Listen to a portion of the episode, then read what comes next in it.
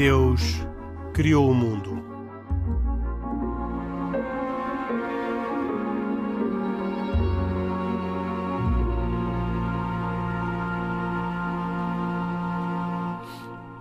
Boa noite, bem-vindos a esta edição de E Deus Criou o Mundo. Um programa semanal na Antena 1, mas sempre disponível também em rtp.pt, onde podem ser ouvidos os mais de 300 programas que fizemos nos últimos sete anos. Um, Neste programa vamos ter a participação de uma convidada especial, Catarina Martins uh, Betancourt. Uh, aliás, talvez a, a, nossa convidada mais frequente, e por isso agradeço-lhe muito a sua disponibilidade para participar sempre no nosso programa e em ajudar-nos a tratar alguns assuntos. Os de hoje serão, inevitavelmente, a Ucrânia, mas também uh, o Líbano e a, a visita que o Papa Francisco estava para fazer àquele país e a vários outros ali na região. Comigo Henrique Mota, que uh, modero e edito, estão, como sempre, uh, Isaac Assor e Pedro Gil, um judeu e um católico, e hoje, uh, de novo, Abdul Razak Seco, muçulmano. Como disse, o programa de hoje uh, visa essencialmente os temas da atualidade, a Ucrânia, inevitavelmente, e o Líbano. Vou começar pela, pela Ucrânia para pedir ao Pedro Gil que um, comente e peço a todos que comentem uh, a evolução recente uh, da situação na Ucrânia. Levamos mais de dois meses de conflito, as perspectivas da duração neste momento são muito desanimadoras uh, e, portanto, peço a cada um que faça aqui um breve, um breve comentário. Começo pelo Pedro Gil. Sim, não, não conhecendo nenhuma novidade especial sobre a evolução dos acontecimentos, eu sei sim dizer que, do ponto de vista assim da, da situação de, no mundo dos cristãos, não é? Hum, este, este conflito está a ser particularmente penoso porque confronta de algum modo um Ocidente identificado com, em alguns casos, com a Igreja Católica, com o mundo ortodoxo, que é sobretudo identificado com o mundo oriental, mas o próprio mundo dos cristãos ortodoxos, ele próprio dividido entre aqueles que estão pró-russos e aqueles que são anti-Rússia. Uh, e, portanto, do ponto de vista assim das relações institucionais entre as igrejas, tudo isto está a ser um bocado penoso. Nós sabemos que o, o Papa e o Patriarca de Moscou estiveram para se encontrar. Esse encontro ficou adiado. Entretanto, numa entrevista, o Papa Francisco fez alusão ao conteúdo de uma entrevista que fez, uma conversa que teve com o Patriarca Kirill, que mereceu depois uma resposta um bocadito a magoar da parte do Patriarca de Moscou, que entretanto já não teve nenhuma resposta da parte do Vaticano. Neste momento só fica a parar no ar uma dúvida sobre se em setembro, no Encontro Mundial das Religiões no Cazaquistão, se se vão encontrar ou não, porque o Patriarca Kirill tem projetos de lá ir, o Papa Francisco também manifestou o desejo de lá ir, e isto é em 14 ou 15 de setembro e não sabemos se isso acontecerá. Agora, do ponto de vista mais profundo, ao nível religioso, pelo menos aquilo que eu tenho acompanhado do testemunho dos responsáveis da Igreja uh, Greco-Católica uh, na Ucrânia, que aquilo está a ser uma grande provação, como era compreensível para a vida das pessoas, ainda assim que se encontra uma grande densidade uh, profunda de fé e de confiança e de, de tentativa de superar todo o ódio que naturalmente aqui aflora a qualquer coração, não é? Um, eu também me fiquei muito impressionado com o testemunho do cardeal Dolan de Nova York, que é um homem assim muito interessante intelectualmente e muito divertido, e que foi lá até à Ucrânia visitar os locais e ficou muito impressionado. Ele, ele disse que eu estava à espera de encontrar eh, que coisa que para mim seria compreensível, eh, desânimo e alguma falta de esperança, mas não foi isso. Encontrei o contrário disso. Portanto, encontrei muita firmeza profunda e uma confiança que ele não sabe bem onde é que as pessoas vão buscar esse motivo para a confiança, mas a confiança de que as coisas irão acabar por correr bem de alguma maneira. Isto não obstante o país estar como está, como nós sabemos. O que é que o Pedro Gil acha da, da inclusão provável do patriarca uh, Kirill na, na lista uh, da, da União Europeia uh, que, um, de pessoas alvo de sanções? Um, até porque, acrescento só aqui um ponto de, de, análise, é uma lista nova, será, salvo erro, a sexta, a sexta lista, é uma lista que tem militares, com certeza, o, o, o carniceiro de Bucha é, é, é, um deles, mas tem muitas pessoas da entourage uh, de Putin, como se diz ser o caso da antiga mulher, da atual namorada e do patriarca Kirill, que se diz ter sido, ou ter sido há muitos anos, um grande amigo dele. Hum, bom, estamos a falar de medidas políticas em ambiente de guerra. Não sei se serão todas as mais prudentes ou não. Compreende-se que cada os países e os vários grupos de interesses uh, joguem as, as, cartas que têm para jogar, não é?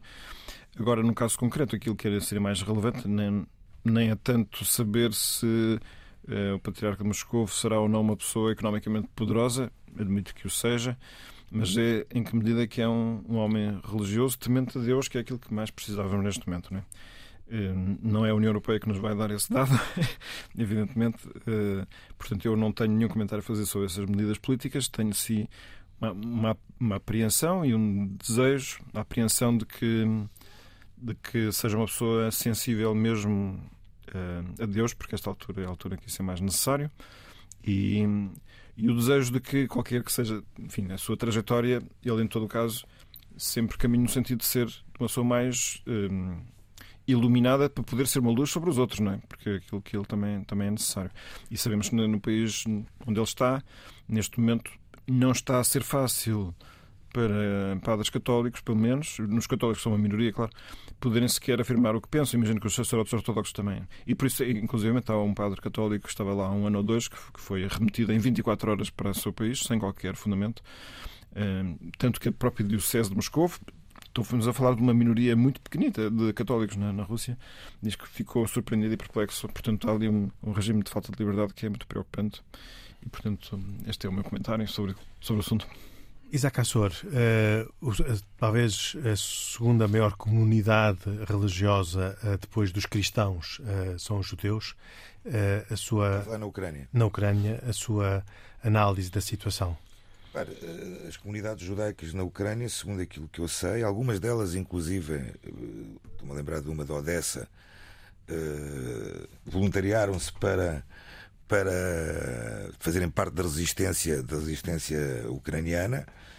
Um pouco também em recordação aos pogroms que foram feitos em Odessa em 1905, uh, lembrando também que a Ucrânia sim teve algum passado, uh, digamos, negro, nazista, mas hoje em dia já não tem esse, esse, esse estigma que tanto tem sido feito e falado pelo, pelos russos. As comunidades judaicas, como sabem, repara, primeiro as sinagogas, algumas delas foram vandalizadas. Algumas comunidades nas últimas festas judaicas, particularmente na Páscoa, tiveram que celebrar uh, na escuridão, por assim dizer, em, em, em, em, lugares que não as próprias sinagogas. Mas há aqui um, um, facto curioso que eu acho que isso é, se calhar, o mais interessante nesta posição das comunidades judaicas neste conflito, que é uma coisa interessante e que pouco se fala eu por acaso tenho acompanhado de alguma forma, porque isso tem aparecido muito na, na, na imprensa israelita, que é o que está a acontecer na Rússia com as comunidades judaicas. Não esqueçamos que na Rússia vivem perto de 150 mil judeus e que pelo menos 500 mil têm direito à lei do retorno para Israel, ou seja, têm ou um pai ou uma mãe, ou um avô ou uma avó judeus e que podem apelar ao aliá, ou seja, ao retorno a Israel. E que a maioria dos rabinos na Rússia, uh, inclusive, dizem que a imigração russa, ou seja, os judeus não estão a sair da Rússia. Estão, inclusive, a, a, alguns até a regressar, que é uma coisa, que é uma coisa estranha. A voltar para a Rússia. Alguns estão a voltar para a Rússia. Eh, que é uma coisa que eu não consigo ainda, eh, muito sinceramente, perceber. Ou seja, por um lado temos a Ucrânia, em que a comunidade judaica eh, é menor, apesar de ser um número considerável, mas bastante menor, sofre porque, inclusive, o rabino-chefe da Ucrânia já saiu da Ucrânia há muito tempo, desde logo do início da, do conflito. E na Rússia, as comunidades judaicas, algumas delas até oficialmente, apoiam o regime de Putin, que é uma coisa que eu, sinceramente, eh, eh, não consigo entender. Nem consigo perceber. Desse ponto de vista, estão alinhadas com o patriarca Kirill uh, e com a Igreja Ortodoxa Russa? Provavelmente é isso. Ou seja, é uma situação um bocadinho, um bocadinho uh, complexa, porque uh, sinagogas, comunidades fortes como eram as de Kiev, obviamente Lviv, Kharkiv, as pessoas estão a viver em pânico e, por outro lado, o, o agressor onde no agressor vivem perto de meio milhão de pessoas de origem judaica, por isso simplesmente a preocupação não parece ser nenhuma pelos irmãos que estão do lado lá. Faz-me assim, faz assim um bocado pensar. Ao mesmo tempo, eh, como sabemos, Israel acolheu na primeira e na segunda, uma primeira e segunda leva, um, uma, um número muito grande de novos imigrantes ucranianos. Mas a verdade é que também deixou-se de falar logo a partir do primeiro. Estancou. É? Estancou, estancou. Portanto. Abdul Seco, um, de novo bem-vindo ao E Deus Criou o Mundo. A pergunta para si é a mesma também uh, para a comunidade muçulmana e pelas informações que tem, qual é que é a avaliação uh, do, do, momento Sim. sobre a situação na Ucrânia? Relativamente à comunidade islâmica na Ucrânia, tenho muito poucas informações. Mas aqui a, a, a, questão é: nós recebemos alguns refugiados da Ucrânia que são muçulmanos, mas muito poucos. Mas a minha maior preocupação é mesmo todas as comunidades e não só especificamente a comunidade islâmica, porque esta guerra nós pensávamos que duraria para aí uma semana, duas semanas, e neste momento já vamos a quase três, três meses uh, de guerra. E o maior, o maior uh, receio é que isto se alastre. Este é que é o, o, o grande, o grande receio para que uh, um, tudo, tudo isto entre em descalabro. Uh, mas de, de, forma que uh, eu tenho conhecimento de, de, comunidade islâmica na Ucrânia, sinceramente não consegui obter grandes informações sobre comunidades uh, residentes na Ucrânia. Uhum. Um, Catarina Martins, uh, também de novo uh, bem-vinda e muito obrigado por ter aceito o nosso convite. ajuda a Igreja que Sofre, da qual é diretora executiva, não é? Um, tem informação recente uh, de, uh, do, do, território? Uh, como é que é a vossa presença neste momento na Ucrânia? Porque preocupados com a liberdade religiosa, verdadeiramente não é esse o problema que neste momento está uh, no terreno, é um problema humanitário. Tem ainda assim alguma, alguma presença na, na Ucrânia? Sim, sem dúvida, eh, porque estamos presentes junto das congregações religiosas, portanto, os padres, as irmãs que, que se mantêm, os bispos que se mantêm no, no, terreno, junto às comunidades. Só da Igreja Católica ou também da Igreja um, ehm, grego-católica grego e ortodoxos também. Uh, uh, portanto, nós estamos a ajudar todos aqueles, no fundo, que estão a acolher os refugiados. Portanto, uh, nós temos vários testemunhos de conventos que se transformaram em locais de abrigo para os refugiados. Uh, portanto, temos uh, história, histórias, uh, temos de bispos que estão a preparar nas suas casas comida para levar para várias regiões à volta, várias terras, vilas, aldeias.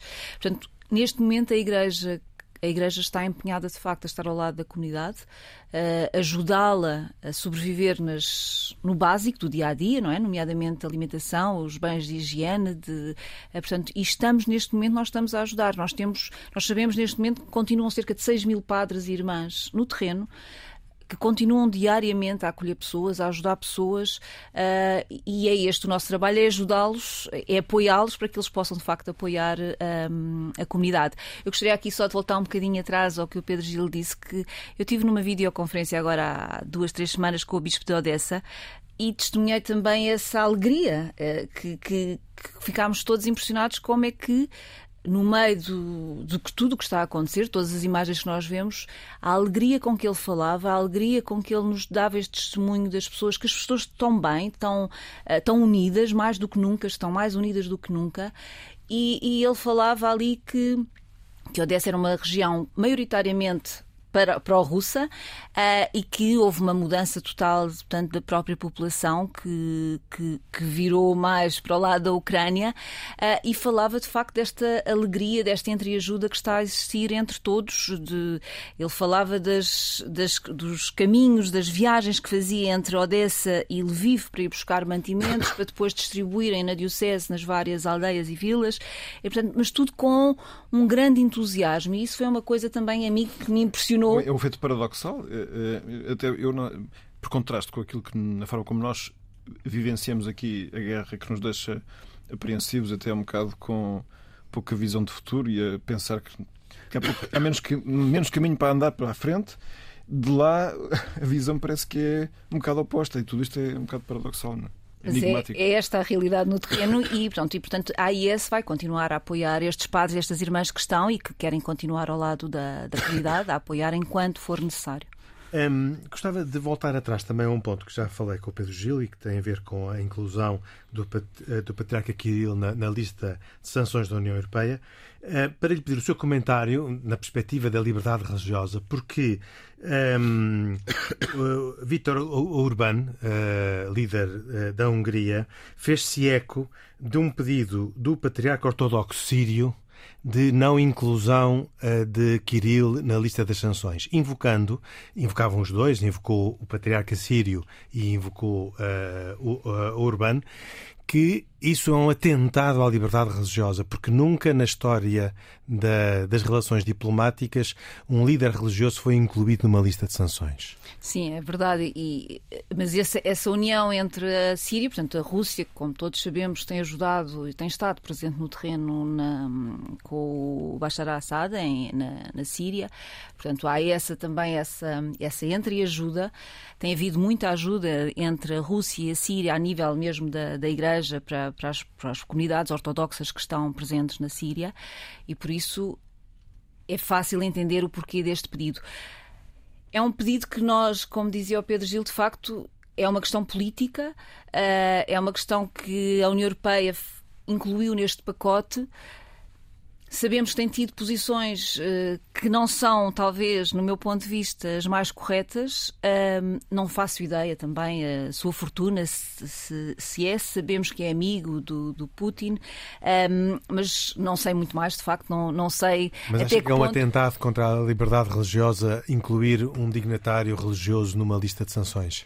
Não creio que seja se termos, temos que ter atenção que estamos num cenário de guerra e que estamos num cenário que é que é um pouco diferente do que se fosse um ambiente normal sem guerra. E, portanto, nesse aspecto, eh, nesse ponto de vista, a mim não me choca ver se efetivamente, se for comprovado, eh, que haja alguma, alguma coisa, que não sei se há, se não. Sim, eu diria se, o critério foi um critério económico, isto é, à procura das pessoas que são mais poderosas economicamente. É, isso não, não é relevante ser religioso ou não, portanto o critério é aplicável. É, outra, outra, outra coisa. Só sanções económicas. Sim, Exato. sim, mas outra coisa é sancioná-lo economicamente, mas por ser um líder religioso. Isso podia ser, portanto, a finalidade não fosse tanto. Portanto, a parte económica fosse um pretexto para uma finalidade diferente, que era imobilizar de algum modo, dificultar a vida de um, de um líder religioso.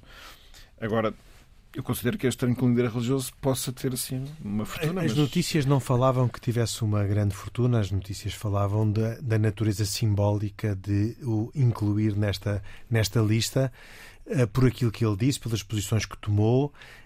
Um, Uh, não sabemos, uh, a Catarina Martins não disse isso, mas eu poderia talvez achar que, que, estava sugerido que Putin consegue aprisionar uh, os líderes religiosos nos, nos territórios onde, onde acaba por ter uh, uma intervenção significativa, como é desde logo o caso da Rússia, mas foi também o caso da Síria. Uhum.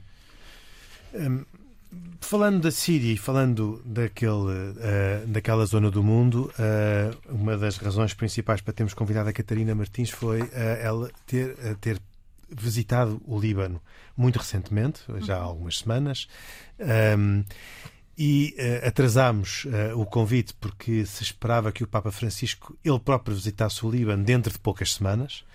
Uh, entretanto, a visita foi, foi adiada. o motivo invocado para o adiamento numa carta que o Papa escreveu é, uh, ou que a Santa Sé escreveu a informar do adiamento é um motivo de saúde, aquilo que agora o faz surgir em cadeira de rodas. E a pergunta uh, inevitável, que são duas, é o que é que encontrou e até que ponto é que esta visita do Papa era relevante para a situação que se vive no Líbano atualmente? Bom, um, o país que encontrei foi em colapso total. Portanto, é um... só, só um parênteses, peço desculpa. A Catarina Martins Betancourt foi à, à, ao Líbano integrada numa missão internacional de ajuda à Igreja que sofre. Exatamente. Portanto, eram vários responsáveis de vários países Seis, e, portanto, sim. foi uma, uma visita de trabalho de. Uh, pessoas qualificadas deste ponto de vista da, da, ajuda internacional e da liberdade religiosa. Sim, o objetivo, fomos integrados, éramos seis pessoas que fomos nesta visita uh, de quatro dias ao Líbano, um, ehm, em que o objetivo de facto é a nossa preocupação, portanto, todas as informações que, vamos, que temos recebido nos últimos tempos do, do Líbano e a nossa preocupação com, com o que se passa no Líbano e percebermos o desespero em que está um, onde os cristãos se encontram, portanto, estes pedidos de ajuda que têm sido tão insistentes deste lado, uh, que nos levaram a ir para perceber o que é que nós, enquanto instituição, podemos fazer. Portanto, e, e de facto foi decidido uh, fazer um apoio extra nos próximos dois, três anos a este país, uh, exatamente por causa das condições que encontramos. Portanto, como eu dizia, é um país à beira do colapso. Um, portanto, teve agora eleições este fim de semana. Uh, ainda não sabemos os resultados das eleições, uh, mas é um país que, a todos os níveis, é um país fracassado. Uh, não há infraestruturas, não há a parte educação, saúde, a parte da, alimentação, a parte. Portanto, to, todos os bens básicos não existem. Uh, para termos uma ideia, quem recebia antes da maior crise económica uh, no Líbano um, vivia com cerca de 1.000, 1.200 euros por mês, hoje vive com cerca de 45 a 47 euros por mês. Portanto, houve uma inflação galopante, um disparar dos preços, portanto, é uma situação dramática. Portanto, como é fácil entender, com 45 euros nós não conseguimos viver e sabendo que, por exemplo, um litro de leite são 5 euros. Portanto, é impossível, é impossível as pessoas viverem, as pessoas sobrevivem. Uh, e é esta a situação que nós encontramos uh, no Líbano. Portanto, uh, o Líbano, como, como sabem, portanto, há uma sequência de eventos ao longo dos últimos anos que, que, trazem a esta situação atual. Portanto, a começar numa guerra civil de vários anos, mas depois houve um uma, um melhoramento da, da, da, situação económica, da situação do país. Uh, depois houve um conflito com Israel, depois, entretanto, houve a chegada, para além dos refugiados de vários países, houve uma, o, o, refugiados da Síria que, que chegam também a, a, ao Líbano. Portanto, o Líbano é o país que tem o maior número de refugiados per capita do mundo, uh, tem cerca de um milhão e meio de refugiados sírios. Um, portanto, é imaginar o impacto que isto tem num país que já tinha muitas dificuldades, que, que, estava a sair de uma crise e, portanto, que tinha muitas dificuldades. Um país de 6 milhões de habitantes. 6 milhões de habitantes, que com um milhão e meio de refugiados uh, sírios, só sírios, porque depois outros ainda há mais, há mais de outras nacionalidades. Portanto, 2019 começam as primeiras manifestações na rua um, contra o governo, contra a corrupção, contra o status quo, portanto, tudo foi posto em causa. Isto tudo porque falou-se, o governo falou da possibilidade de aumentar impostos a nível da gasolina, taxar conversas por WhatsApp, por exemplo. Um, e o Líbano tem uma grande comunidade de fora que, que leva a que estas comunicações são essenciais e, portanto, tudo isto acabou por despoltar muito mais do que, do que era imaginado pelo próprio governo e, portanto, acabou por haver uma crise mais grave, a demissão do primeiro-ministro, um, acabou por haver, em 2020, há um, como que uma bancarrota, portanto, todas as poupanças que todos tinham nos bancos desapareceram. Um, e a gota d'água foi, de facto, a explosão de 4 de agosto de 2020 na, no Porto de Beirute em que uma grande parte da uma parte significativa da cidade ficou destruída e com a agravante de muitas empresas que estavam, que trabalhavam, saíram e deixaram o país e, portanto, a taxa de desemprego aumentou, Neste momento, o Líbano tem 80, cerca de 80% da população está vive abaixo do limiar da pobreza, portanto, com menos de 1 euro e 70 cêntimos por dia. Um, taxa de desemprego elevadíssima, não há trabalho. Um, portanto, é um colapso. É o colapso da, de um país. O Papa Francisco, aliás, eh, por diversas vezes se referiu ao Líbano, por diversas vezes pediu ajudas extraordinárias para o Líbano. Eh, esses apelos têm surtido efeito. A visita do Papa prevista para o Líbano em junho era para reforçar esses apelos. Eh, como é que a Catarina, com a informação que tem e a compreensão da realidade, como é que como é que analisa a situação e explica a visita do Papa? A presença do Papa quando vai a um país é sempre muito importante porque alerta para a situação daquele país. E, portanto, neste caso, era muito importante porque estão a decorrer negociações com a FMI para fazer uma intervenção neste país e não está a ser fácil pôr em prática as medidas que, que são pedidas e, portanto, o Papa, no fundo, uh, viria chamar a atenção que é preciso a comunidade internacional ajudar. São incapazes neste momento de resolver o problema que, que têm em mãos. Um, eu, por exemplo, na zona onde foi a explosão do Porto de Beirute, as casas continuam exatamente, a maioria continua exatamente como estava. Portanto, explodiram os vidros, não, portanto, não vive ninguém lá dentro, é óbvio. Um, portanto, as pessoas não têm capacidade. O, o, o, facto de terem perdido todas as suas poupanças de uma vida, portanto, todos os sonhos que tinham programado, projetado para as suas famílias, desapareceram. Portanto, tudo isto eu tive com um professor universitário um, na Universidade Americana de, de Beirute e ele dizia-nos que toda a vida ele e a mulher pouparam para, para a educação, para os filhos irem estudar para os Estados Unidos. Uh, portanto, toda a vida fizeram esse esforço de poupar para os três filhos estudarem. Ele disse: Neste momento eu sou pobre, eu passei de uma classe média alta para pobre. Eu perdi tudo. Os meus filhos não têm como mandar os meus filhos para estudar.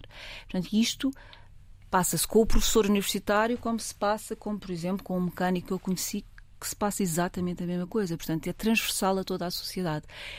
E a, a visita do Papa iria levar alento, esperança a estas pessoas uh, que estão que se sentem sozinhas, mais agora com a guerra na, na Ucrânia, que, que sentem que todo o mundo virou para a Ucrânia e que se esqueceu da situação do Médio Oriente, que continua, infelizmente, também caótica, não é? Essa, aliás, era a pergunta que eu lhe ia fazer, olhando para estes dois países e pela informação que tem.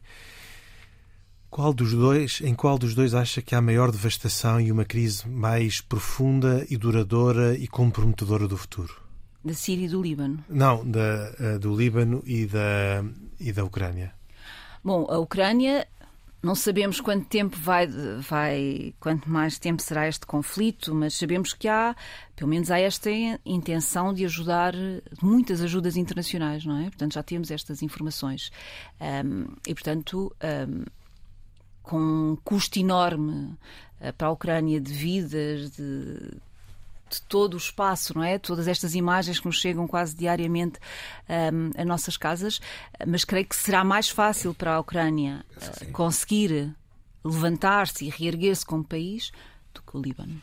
O Líbano não é de hoje. Desculpe, mas isso também não, é, não, é, não, não iria ser novidade. Sim, sim, porque sim. Eh, não há nenhum país do Médio Oriente que não tenha necessitado de apoio, particularmente países do Médio Oriente, que recebeu, inclusive, a causa palestiniana, que tanto se fala eu não, eu não, não, não, se ouve, não se ouve nenhum país uh, do Médio Oriente marcadamente marcar uma posição de apoio à causa palestiniana, economicamente uh, e humanitariamente. Portanto, não, não, não me surpreende não nada. Surpreende. Não me surpreende nada. O, o Abdul, como uh... muçulmano e conhecedor da, da região, como é que explica esta falta de solidariedade eh, porque nós poderíamos dizer o Líbano é um país multicultural eh, e, portanto, multirreligioso. Aliás, o Presidente da República é um maronita, portanto, de, de, de, fiel a, a, a, ao Vaticano, à Igreja Católica, e, portanto, poderia ser um caso fora da, das solidariedades locais, mas diz o Isaac. E muito bem. E muito bem. inteiramente da mesma opinião. Há falta de solidariedade entre os países de maioria muçulmana e até de religião oficial muçulmana. Exatamente, exatamente. Islâmica. Precisamente. Eh, e, aliás, está tudo dito, aliás, pela Catarina, mas o que me entristece mais é que há três anos atrás, uh, via-se que o Líbano estava a crescer. Uh, inclusive, eu participei numa, numa telenovela que foi filmada no Líbano e tivemos uh, cenários magníficos uhum. do país, uh, belezas fenomenais, e de repente vimos numa situação completamente de descalabro. Sim, porque uh, em 2019 começaram a regressar pessoas que tinham saído Sim. do Líbano, libaneses que tinham imigrado, e porque a situação estava a melhorar, portanto, regressaram ao Líbano. Portanto, era de facto um momento muito, muito promissor, promissor, para o país. Uh, mas, uh, de facto, estas manifestações que, com todos os problemas que existem, de facto, de, no país um, e com a explosão do Porto de Beirute, foi de facto a. Mas nisto tudo ainda há outra coisa que me faz ainda pensar mais. Um país que está na situação que está e tem ainda 1,5 milhões de refugiados. É, é algo de. Isso é, é, é, assim, a generosidade destas pessoas apesar de neste momento sentirem também essa pressão, porque nós estamos a viver no Líbano uma situação que, que, provoca tensão entre as várias comunidades e entre entre os libaneses e os refugiados, porque temos os libaneses, como eu disse, ou sem qualquer uh, entrada mensal, não é? Sem qualquer valor mensal que recebem, ou com este valor destes 45 uh, eh, euros. E temos depois refugiados que estão a receber cerca de 100 euros de, das Nações Unidas. Uh, portanto, é um valor mensal. E isto, sabendo, Uh, portanto, é fácil percebermos que cria tensões um, e, e, porque muitos libaneses neste momento questionam por que razão é que os sírios não regressam ao seu país, que a situação é muito semelhante. Um, e, portanto, e que era menos impacto sobre as infraestruturas do próprio Líbano e, portanto, poderiam regressar aos seus países, mas se regressassem aos seus países, evidentemente não teriam o apoio.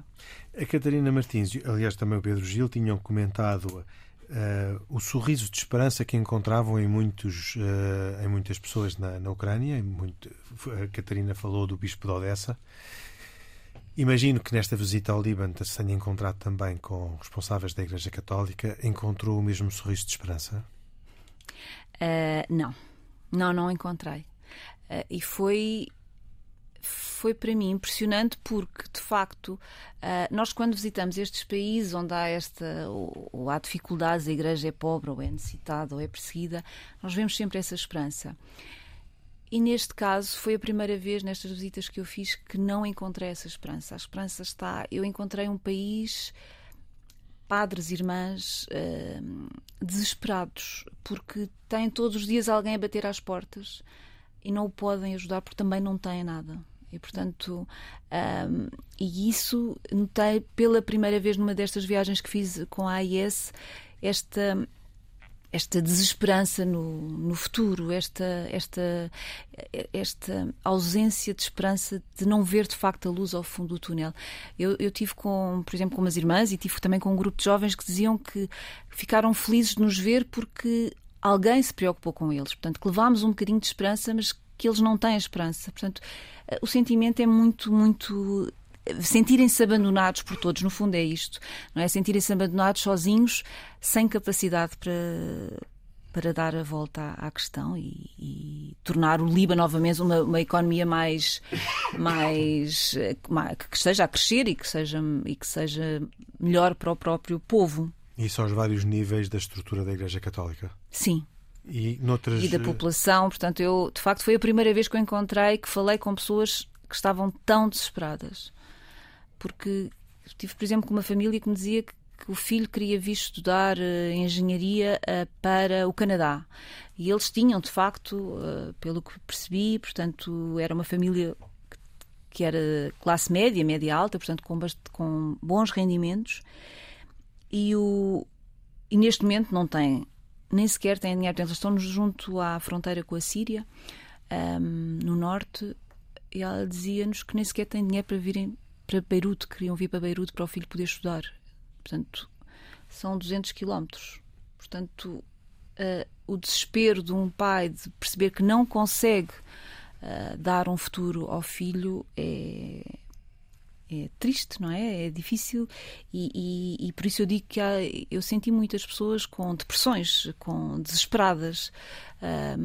E, portanto, este jovem dizia-me no fim uh, dizia: Eu até posso ir estudar para Portugal, dizia ele. Portanto, ele, no fundo, ele queria, ele queria sair dali, porque ele já viu os amigos saírem. Uh, diz que deixou de poder ir ao cinema, fazer compras, portanto, deixou tudo. Deixou de fazer tudo. Portanto, é um miúdo com 17 anos. Portanto, é fácil imaginar como, como se sente, não é? Portanto, ele queria sair. E isso é um sentimento também que é transversal a toda a sociedade. Querer sair. Muitos não têm capacidade. E, mas se todos saem, uh, uh, normalmente, uh, segundo as, as, doutrinas económicas, saem sempre os mais ativos, os mais Exatamente. dinâmicos, os mais empreendedores. ainda se torna mais difícil a reconstrução daquele, daquele país. Sem dúvida, mas os jovens, por exemplo, com quem falei, diziam que tinham, tinham que ter dois, três, quatro trabalhos, uh, porque são jovens com formação superior e, portanto, e diziam que a família, ninguém trabalhava neste momento, ninguém estava a trabalhar, perderam todos o emprego e eles tinham que ter três, quatro trabalhos e diziam que é, é impossível continuar assim muitos mais anos. Portanto. Esta, uh, o adiamento da visita do Papa é com certeza uma machadada em cima da, da falta de esperança. Eu creio que sim, eu creio que sim. Tem alguma estimativa de número de cristãos que vivam no Líbano? Sim, uh, os cristãos, o Líbano é um país exemplar. Uh, porque há, portanto, esta partilha de poder, não é? Como, como o Henrique estava a dizer há pouco, portanto, temos do presidente o cristão maronita, sim, sim. depois o, o presidente do o governo é xiita, se não me falha a memória, e o parlamento é sunita. Um, mas o, o, o, Líbano é o único país da região que tem cerca de 25 a 30% certo. da população. Portanto, é o único país de, de cristãos. De, cristãos, sim. Com 12 denominações, porque o Líbano também é. Portanto, o Líbano, como os países da região, não é? Portanto, são o berço de, de, das civilizações e, portanto, uh, com, com algumas das denominações já muito antigas que só existem naquela região. Portanto, mas são 12 cristãs, são 12 que existem. Como os próprios maronitas, que é uma, uma tradição do século IV, salvo erro. Sim, sim, sim, sim, sim, sim. Hum, mas eu li alguns que eram 40% de cristãos sim. e 54% de muçulmanos. E 6 sim, mas uh, e, olha, nós, por exemplo, a AIS publicou um relatório em 2021, se não me falha a memória, em que falávamos de cerca de 35%. E hoje, agora, 2022, já falamos em cerca de 20% a 30%. Portanto, há, está a haver a fuga, porque, porque há muitos. Há muitos há muito, muitas pessoas, muita população que está a fugir e a, a, comunidade cristã é das que está a fugir mais do, do, do Líbano e por isso essa, essa diminuição em tão pouco tempo. Poxa. Pedro Gil, é previsível que o Papa venha a remarcar para breve esta, esta visita ao Líbano e a outros países do Médio Oriente? Sem sabermos bem a razão pela qual ele desmarcou. E eu digo não sabemos bem porque. Pode estar nas razões que não sabemos bem uma, uma, uma possibilidade de evitar o encontro com o patriarca ortodoxo? Que estava previsto acontecer em Israel. Em Israel. Sim. Uh, admito que sim, embora o programa acho que nunca chegou a ser anunciado no, no seu detalhe, e portanto o que, o motivo que foi invocado foi a da questão da, de saúde, não é? Mas, ao mesmo tempo, nós temos a notícia de uma marcação recente, de uma, além de se manter a viagem prevista para o Congo e o Sudão do Sul no início de julho, foi agora marcado também uma viagem ao Canadá de seis dias no final do mês de julho e está no, no horizonte também aquela outra ao Cazaquistão, mas mais tarde em setembro e, portanto, não houve uma desistência do programa de viagens propriamente. A, a do Congo Sudão do Sul é que seria 15 dias depois da viagem ao Líbano. Julgo que não é com esta antecedência que se sabe que um não poderia e a outro já poderia. E com isto, eu admito apenas que haja outros fatores que nós não temos em conta e que eu não sei imaginar. Agora, eh, diria também com alguma certeza, face àquilo que conhecemos do Papa Francisco, que a existir essas dificuldades que se calhar não se podem conversar publicamente, ele, assim que as veja resolvidas, o desejo de lei deve-se manter e deve estar vivíssimo. Isso eu não tenho dúvidas sobre isso. Não é? E portanto, deve, deve para ele ser muito penoso não poder estar porque ele gosta muito de fazer viagens, é estas situações limite em que há, há conflitos, há, há, problemas e ele gosta de levar ajudar um bocadito a resolver. Não é? Estamos mesmo no fim do nosso programa. Eu gostava de uh, pedir as vossas recomendações, mas uh, não tenho mais de 30 segundos para cada um, começando pelo Isaac. Vou tentar, 30 segundos. Uma conferência, uh, minha recomendação é uma conferência que vai haver na Faculdade de Direito de Lisboa. Sala 7, dia 1 de junho, às 15 horas, com um senhor chamado Gabriel Tazegal. Este senhor Gabriel Tazegal é um, é um, é um diretor em Israel do programa de diplomacia pública chamada Atzad Sheni. E o tema é um, da conferência? Que, é um, que, é, que, publicou um livro também, 300 perguntas e 300 palavras sobre o conflito israelo-palestiniano. E o conflito, o, o, tema, o tema da, conferência é o conflito israelo-palestiniano, mitos e realidades. Muito bem. E o um, Abdul Seco? Eu tenho aqui uma recomendação que, que é uma uh, proposta do Observatório Islâmico, uh, Observatório do Mundo Islâmico, que é Morocco and its Neighborhood Policy. Uh, é com presença de Sua Excelência Othman Banini, embaixador do Reino de Marrocos em Portugal. Será em Portugal? Será, a 17 de maio, portanto, será hoje num. Já digo onde. Em Lisboa, com certeza. Entretanto, eu próprio digo próprio... que um, há um livro de Gabriel Magalhães, professor de literatura na Universidade do Bar Interior.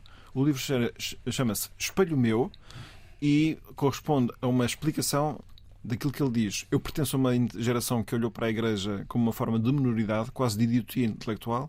Esse olhar decepcionado projetava-se também sobre os Evangelhos, mas começou a ler os Evangelhos e então uh, encontrou uma nova luz. E isso explica neste livro interessantíssimo. Muito bem. E por último, Catarina Martins. Bom, eu trago um, livro uh, também sobre a Ucrânia, que comecei a ler e achei muito interessante, que é do Rui Cardoso, Os 35 Pontos Fundamentais para Entender a Invasão Russa, que eu acho que é uma forma de entendermos, em breves pontos, uh, o que se passa, tentarmos entender o que se passa também na Rússia, a nível de história, de, de todas as questões que, que vamos abordando e que vamos vendo por aí. Eu penso que será um livro interessante. Muito bem. Muito obrigado à Catarina Martins, particularmente, por ter aceito o nosso convite para vir hoje. Fora do. e um, ehm, agradeço também, como sempre, a presença do Pedro Gil, do Isaac Assor e hoje de novo do Abdul um, ehm, Seco, que uh, participaram neste programa, que tem autoria e produção de Carlos Quevedo, cuidados técnicos de João Carrasco e produção executiva de Cristina Condinho. Comigo, Henrique Mota, voltamos todos para a semana. Até, até para a semana, se Deus quiser. Boa noite.